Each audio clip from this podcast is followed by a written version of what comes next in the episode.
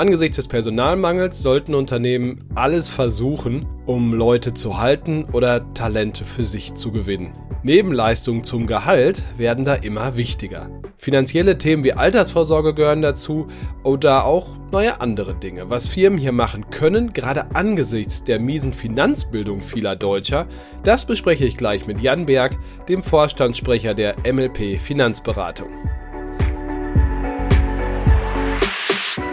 Markt und Mittelstand, der Podcast. Deutschlands Stimme für Familienunternehmen. Aktuelles und Zukunftsthemen rund um den Motor der deutschen Wirtschaft. Mit Thorsten Giersch.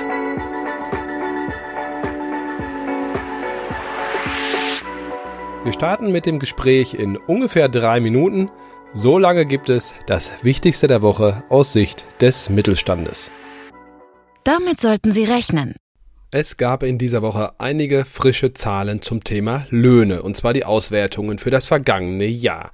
2022 sind die durchschnittlichen Bruttomonatsverdienste um 3,4 Prozent gestiegen.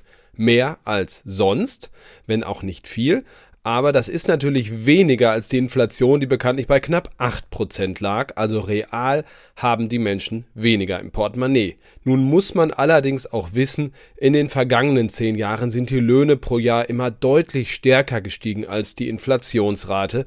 Also auf lange Sicht gleicht es sich in etwa aus. Das sollten Sie wissen.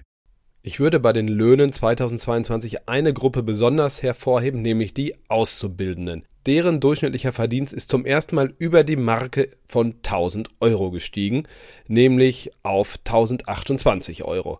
Das ist berechtigt. Netto haben sie ja ohnehin verloren durch die Inflation, die stieg nämlich noch deutlich stärker. Und eins darf ja hier wirklich nicht vergessen werden, um Ausbildungsberufe attraktiv zu machen, muss man sie auch besser bezahlen. Darauf kann man sich verlassen. Apropos Geld, in dieser Woche gab es noch so eine kleine Meldung, die aber weitreichende Auswirkungen haben könnte. Die Mittelständler sind ja bekanntlich nicht nur in Metropolen zu Hause, ganz im Gegenteil, auch in Kommunen und einigen geht es nicht besonders gut. Der Bundesfinanzminister Christian Lindner ist für solche schwierigen Fälle auf jeden Fall in Geberlaune und hat Hilfen angekündigt, über die jetzt final verhandelt wird. Ich glaube, das kann für die Attraktivität dieser Orte auch für die Arbeitgeber sehr wichtig sein. Darüber dürfen Sie schmunzeln. Neuerungen gibt es auch nach 60 Jahren Unternehmensgeschichte und zwar fundamentale beim Fürther Unternehmen Hermann Neuhiel, besser bekannt als die Hersteller der Carrera-Bahn.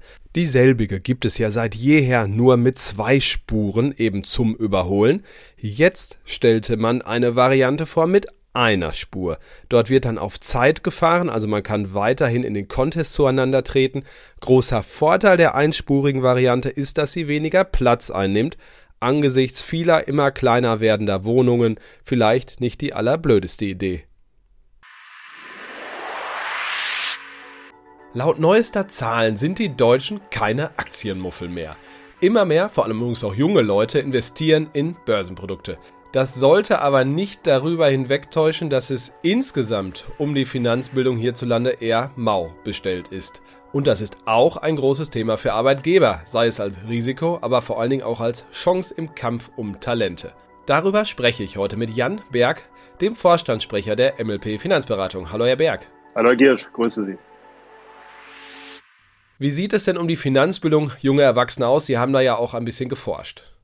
Ja, wir haben ein bisschen geforscht. Bevor ich zu den jungen Erwachsenen komme, würde ich den Bogen noch mal etwas weiter spannen.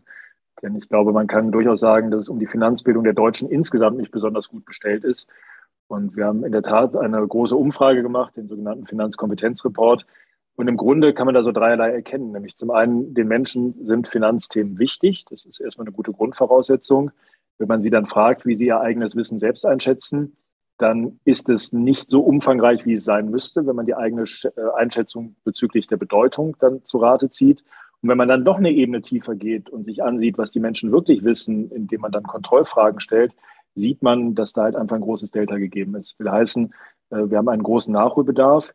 Das betrifft alle Bevölkerungsschichten, betrifft auch alle Altersklassen, betrifft aber auch und insbesondere die Jungen. Und äh, da gibt es viele, viele Beispiele ist beispielsweise so, dass die jüngere Zielgruppe, also will heißen die 16- bis 34-Jährigen, ihr eigenes Finanzwissen am schlechtesten einschätzen. So das eine. Und wenn ich dann so auf diese Wissensfragen abstelle, die ich eben genannt habe, dann fand ich eine Zahl ganz plakativ und deshalb habe ich die für heute mal rausgesucht, nämlich dass nur 17 Prozent der jungen Menschen, so wie wir sie gerade definiert haben, wirklich wissen, welche Rente sie im Alter bekommen werden. Und das ist ja nicht irgendein Thema, sondern das ist das Grundversorgungsthema ein Leben lang bis zum Renteneintritt, beziehungsweise dann äh, tatsächlich sein Leben lang. Und insofern ist es aus meiner Sicht eine Zahl, die ganz, ganz gut beschreibt, wo wir stehen und welchen Aufholbedarf wir noch haben. Was meinen wir denn mit Finanzbildung noch außer die Altersvorsorge? Naja, im Grunde alles, was man braucht, um ähm, seine eigenen Finanzen zu verstehen, um es einfach runterzubrechen. Das ist natürlich bei jedem anders, aber wir reden am Ende des Tages über Sozialversicherungssysteme, wir reden über grundsätzliche Zusammenhänge von Geldanlagen, also Rendite, Risiko als Beispiel. Wir reden natürlich auch über Versicherungsschutz, wir reden über die Frage, in welchen Bereichen ich Vorsorge zu treffen habe, wo der Staat für mich vorsorgt, wo ich selbst dann auch in der Verantwortung bin, etc. Also will heißen im Grunde der gesamte Blumenstrauß. Und dazu kommt natürlich noch ein Thema, nämlich die Frage des Bewusstseins, wie ich selbst Finanzentscheidungen treffe. Jeder einzelne von uns trifft ja vermutlich täglich Finanzentscheidungen und was wir ganz, ganz häufig feststellen, ist ja die Tatsache, dass diese Entscheidungen nicht rational getroffen werden, sondern irrational getroffen werden. Und wenn ich dann wenig darüber weiß, wie ich zu Entscheidungen komme, dann kann das systemisch dazu führen, dass ich relativ häufig Fehlentscheidungen treffe. Die Frage, wie man das lösen kann, werden wir heute nicht abschließend be beantworten können. Da gehört ein Schulsystem dazu, da könnte man wahrscheinlich eine Stunde drüber parlieren. Ähm, sondern lassen Sie uns auch konkret auf den anderen potenziellen Helfenden schauen, nämlich den Arbeitgeber. Denn am Ende des Tages laufen da ja nun mal auch viele junge, aber auch mittel- und etwas ältere rum, die eben ähm, eine Lücke haben bei der Finanzbildung. Was kann ein Arbeitgeber eventuell tun? Welche Rolle spielt er da aus Ihrer Sicht? Also erstmal glaube ich, dass der Arbeitgeber eine Lücke füllen kann, die wir einfach systemisch lassen. Wir haben eben darüber gesprochen, dass wir jetzt nicht abschließend das Problem klären können, welche Aufgaben Schulen haben, aber wir können ja für den Moment mal erstmal eins festhalten, nämlich dass Schulen genauso wie Universitäten nicht systematisch dafür sorgen, dass es in Deutschland eine hinreichende Grundfinanzbildung gibt. Und wenn dem so ist und wir davon ausgehen, dass sich das in den nächsten Jahren auch nicht ändert und wir vor allem viele haben, die in ihrer Schulzeit und ihrer Universitätszeit wenig Bezugspunkte hatten zu Finanzthemen, dann muss ja irgendjemand geben, der sich darum kümmert, wenn die Menschen das nicht eigenmotiviert für sich selbst machen. Und da kann der Arbeitgeber schon eine wichtige Rolle spielen.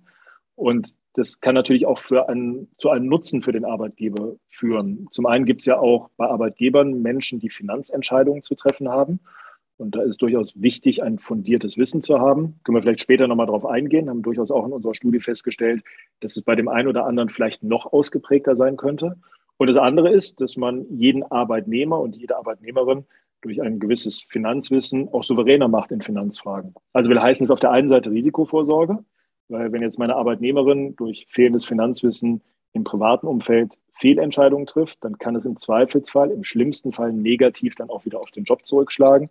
Und das andere ist halt einfach, es kann eine sehr positive Zusatzleistung sein, die nicht jeder Arbeitgeber bietet und mit der man sich dann in Zeiten des Fachkräftemangels durchaus auch von anderen absetzen kann. Damit meinen Sie ja wahrscheinlich, dass der Arbeitgeber sagt, komm, ich biete dir auch ein Stück weit das als Service an, ähm, damit du mir auch gewogen bleibst, hierher kommst und was einfach mein Employer Branding stützt, oder? Am Ende des Tages geht es ja darum, gute Arbeitnehmerinnen und gute Arbeitnehmer zu halten, aber auch zu gewinnen.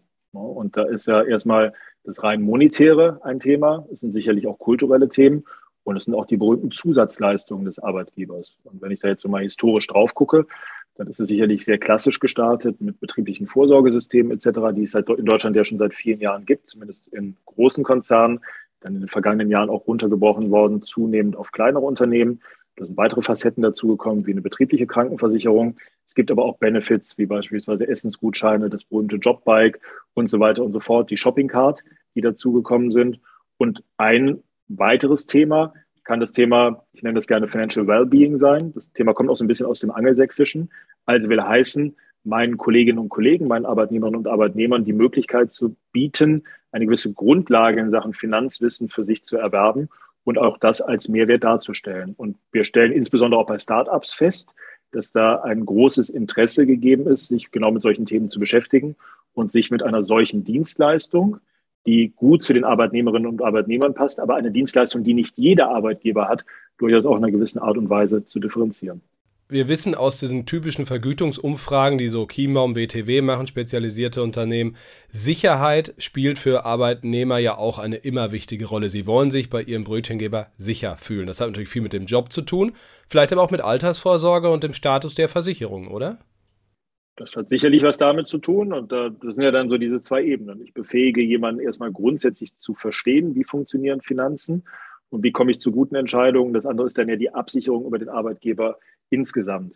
Aber die beiden Themen spielen natürlich auch zusammen. Je besser ich das große Ganze verstehe, desto besser kann ich auch die Leistung meines Arbeitgebers einordnen. Die Wahrscheinlichkeit, dass ich sie in Anspruch nehme, steigt und damit steigt auch die Wertschätzung für das, was ich in Anspruch nehme. Weil wenn ich das große Ganze gar nicht verstehe und ich bekomme eine Zusatzleistung, die ich nicht einordnen kann, dann fehlt mir möglicherweise der direkte Nutzen. Und kurz gesagt, je besser ich über Finanzen Bescheid weiß, desto besser kann ich einordnen, was mir der Arbeitgeber bietet, desto wahrscheinlicher ist, dass ich es wähle und desto wahrscheinlicher ist, dass dadurch eine zusätzliche Zufriedenheit erwächst. Was kann denn ein, ein, Arbeitgeber aus Ihrer Sicht tun? Kooperationspartner suchen, wie vielleicht auch Ihr Haus, muss man fairerweise sagen, äh, oder fünf Leute einstellen, die da jetzt selber beraten und, und Finanzbildung betreiben? Was, was glauben Sie, ist da aus Ihrer Erfahrung heraus ganz sinnvoll? Ja, ist immer die Frage, wie groß ist ein Unternehmen. Ja? Und ein Großkonzern könnte sich sicherlich eigene Expertise aufbauen. Wobei natürlich auch da mal die Frage ist, ist es zielführend? Und es gibt ja den, den äh, berühmt-berüchtigten Satz, Schuster, bleib bei deinen Leisten. Und insofern macht es schon Sinn, da auch Experten ranzulassen, die tatsächlich die Themen auch gut vermitteln können. Und mit Expertentum meine ich ja zweierlei. Das eine ist, ich brauche ein fundiertes Finanzwissen, das ist das eine. Und das andere ist, ich muss es interessant und gut vermitteln können. Also die Didaktik dahinter. Weil ich kann natürlich Finanzthemen sehr trocken vermitteln und dann werde ich aber im Zweifelsfall denjenigen, der sich gar nicht für das Thema interessiert, auch nicht erreichen. Und deshalb sich eine kluge Taktik zu überlegen und sich gut zu überlegen, wie kann ich den Einzelnen involvieren, wie kann ich schaffen, ein Thema, was für viele, und darüber sind wir ins Gespräch eingestiegen, sehr, sehr weit weg zu sein scheint, an den Einzelnen ranzulassen, dadurch, dass ich es spielerisch mache, dass ich sehr konkret mache auf den Kontext, in dem die einzelnen Arbeitnehmerinnen und Arbeitnehmer unterwegs sind. Das ist aus meiner Sicht ein entscheidender Erfolgsfaktor. Und da gibt es sicherlich viele customized Angebote. Wir bieten diese Angebote auch und äh, glauben durchaus, damit einen Mehrwert zu stiften. Zumindest die Unternehmen, mit denen wir zusammenarbeiten, äh, die geben uns auch diese Rückmeldung. Das liegt natürlich auch ein bisschen am Alter, aber was ist denn aus Ihrer Sicht das Wichtigste, was Arbeitnehmer vielleicht auch von ihrem Arbeitgeber dann in Finanzbildung mitbekommen sollten? Oder was sind so die wichtigsten Produkte, die vielleicht auch noch nicht jeder oder jeder hat? Ich würde gar nicht über die Produktebene kommen, weil das ist ja im Grunde ein nachgelagerter Schritt. Aus meiner Sicht geht es vor allem darum, Basics zu legen. Ja, also wie versuchen, funktionieren Sozialversicherungssysteme. Ich habe eben über das Thema Entscheidungsfindung gesprochen. Äh, ich habe eben gesprochen über grundsätzliche Zusammenhänge, Rendite-Risiko als Beispiel in der Geldanlage. Ich glaube, diese Grundsätze erstmal zu prägen, ist die Basis für alles. Und anschließend kann man dann im Zweifelsfall sagen, man vertieft entweder vertieft man thematisch, das ist so das eine, oder man sagt auf der anderen Seite, man vertieft es in Bezug auf die Versorgungssysteme des einzelnen Arbeitgebers. Daran liegt natürlich dann auch nochmal ein Erfolgsfaktor. Also wenn ich jetzt einfach eine Weiterbildung, ein, ich nenne das jetzt mal Financial Education Seminar, das wäre jetzt ein Angebot, wenn ich das von der Stange nehme, ist es natürlich weniger nutzenstiftend, als wenn ich es auch auf die Rahmenbedingungen des Arbeitgebers runterbreche. Also deutlich mache, welche Versorgungsmöglichkeiten habe ich bei dem einzelnen Arbeitgeber, welche Tarifstrukturen habe ich bei dem Arbeitgeber, welche Lohnstrukturen habe ich für den Arbeitgeber und wie kann der Einzelne sich dann entsprechend weiterentwickeln. Also lange Rede kurz, eine gute Basis zu legen, entscheidend dann zu vertiefen, da wo es den Einzelnen betrifft und möglichst individuell das Ganze runterzubrechen. Und wenn man das dann noch garniert, mit einem guten Weg das Ganze zu transportieren, das war das Thema Didaktik, was ich eben angesprochen habe, ich glaube, dann hat man schon relativ viel richtig gemacht wenn wir uns doch was wünschen könnten, am System zu ändern, was, wo sehen Sie denn den größten Hebel Finanzbildung allgemein in Deutschland auf ein neues Level zu heben? Ja, wir waren uns ja einig darüber, dass die grundsätzliche Diskussion über das Schulsystem jetzt wahrscheinlich zu weit führen würde. Aber in der Tat sehe ich die Grundlagen, äh, sehe ich in Schulen. Und äh, muss ja auch der Fairness halber sagen, es gibt ja Schulen, die dieses Thema angehen. Wir tun es halt nur nicht systematisch und wir tun es nicht in der Breite. Ne? Und da, wo es angegangen wird, glaube ich, zumindest da, wo ich es beurteilen kann, dass es sich einer hohen Nachfrage erfreut und eine große Relevanz hat für Schülerinnen und für Eltern.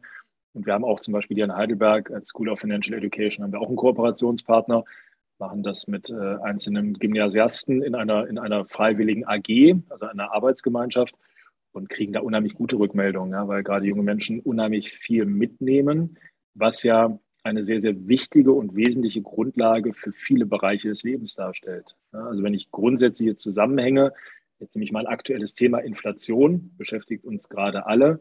Wenn ich in unseren Report reingucke, dann ist es auch, aber nicht nur bei jungen Menschen so, dass Zusammenhänge von Inflation, wie kommt Inflation zustande, wie bekämpft man Inflation, der Zusammenhang zu Zinsniveaus und so weiter nicht bekannt ist. Und wenn ich da aber dafür sorge, Aufklärung zu haben, dann hilft mir das in unheimlich vielen Bereichen des Lebens, im täglichen Tun, aber auch wenn ich in den Job einsteige etc.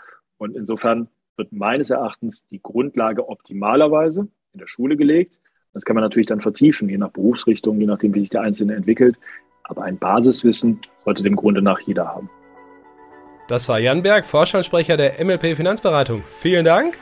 Und auch Ihnen, liebe Hörerinnen und Hörer, vielen Dank fürs Dabeisein. Ich sage wie immer, bleiben Sie gesund und erfolgreich. Bis nächste Woche. Tschüss. Das war Markt und Mittelstand, der Podcast. Wir hören uns nächsten Freitag wieder auf markt- und-mittelstand.de.